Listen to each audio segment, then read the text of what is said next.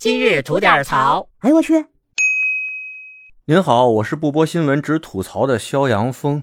今儿啊，咱聊一挺气人的事儿哈，就是对于咱们国家一些受灾的地区，大家捐款捐物这些事儿，想必不少朋友都行过这种善举吧。但当您知道您捐赠的这些物资并没有发放到急需他们的灾民手里，而是让人给扔了，您说您生气不生气？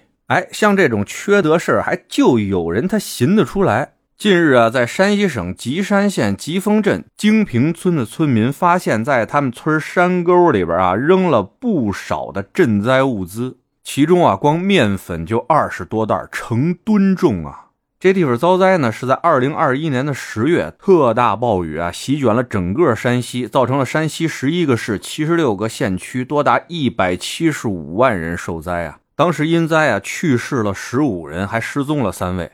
转移安置了十二万余人，导致当地农作物受灾面积达到三百五十七万余亩，这房倒屋塌的也达到了三万七千七百多间，给当地造成的直接经济损失就达到了五十多亿。咱今儿说这京平村，就是当时受灾比较严重的一个村子。这一方有难，八方支援的人间大爱精神啊，属于咱家的传统美德了。一时间啊，这社会各界捐助了大量的救灾款及救灾物资。按道理说啊，面对这么严重的水灾，这么多受灾的群众，那社会各界所捐赠的这些生活物资也好，金钱也罢，都应该一五一十的落实到位，发挥应有的救济保障作用吧。但事实却是啊，大家的这份爱心被某些人弃如敝履一般的扔在了山沟里。而这些人给出的回复呢，那是相当的简单啊，就告诉你啊，这些东西都已经过期了，发了也不能吃了，所以扔掉了。哎，我就纳了闷了啊，受灾那地方是山西啊，面粉那是当地的主食啊，那不应该消耗很快才是正常的吗？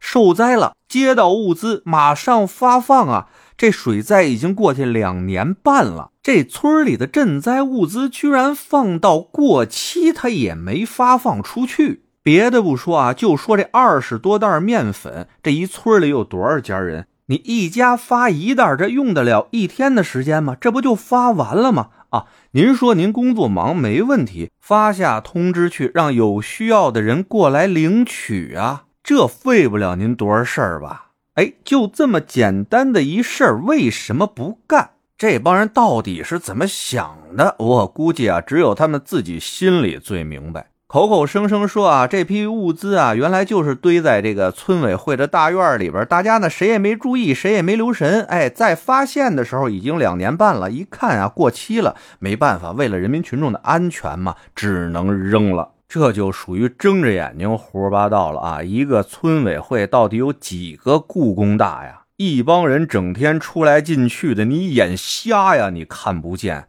你们拍着胸脯子说说，你们到底是眼瞎还是什么心瞎？这事儿在网上曝光以后吧，哎，反响还挺大，不少人呢都跟现在说节目的我和听节目的您一样啊，心里都挺生气的。谁捐出去的那一片爱心，不是自己辛辛苦苦挣出来的真金白银啊？嘿，这就活活的我本将心向明月，人家把我这份真心扔沟渠啊！这就够气人的了吧？哎，不是，人当地的处理方式还更气人呢。一看这事儿闹大了，压不住了吧？哎，当地啊，村镇干部就开始开大会了。哎，在这大会上面，京平村的书记兼村委会主任鲍华安。以及村干部高振鹏，还有那村委主任助理杨云涛，就在这大会上做出了深刻的检讨呢，并且呀，扣发了这村主任鲍华安第二季度的绩效工资，并且啊，责令他们整改。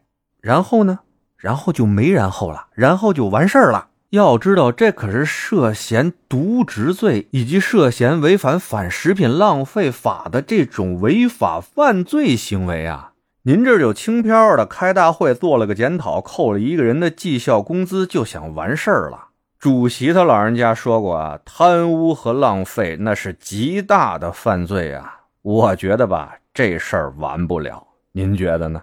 得嘞，我是每天陪您聊会儿天的肖阳峰。您要是没聊够的话啊，我们那儿还长节目呢，叫左聊右侃，讲的是一些奇闻异事啊，那内容也是相当得劲。您得空过去听听呗。我先谢谢您了，今儿就这，回见了您呢。